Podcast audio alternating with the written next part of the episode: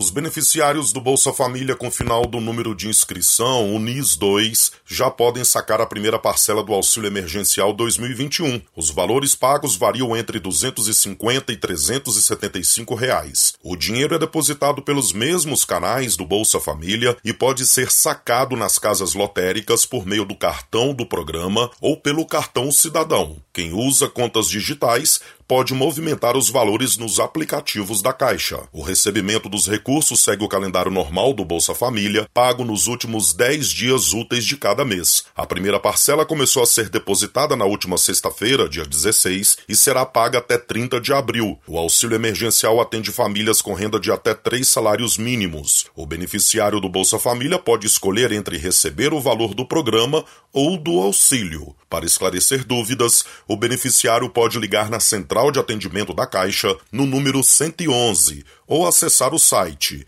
auxilio.caixa.gov.br. Reportagem Cristiano Gorgomilos.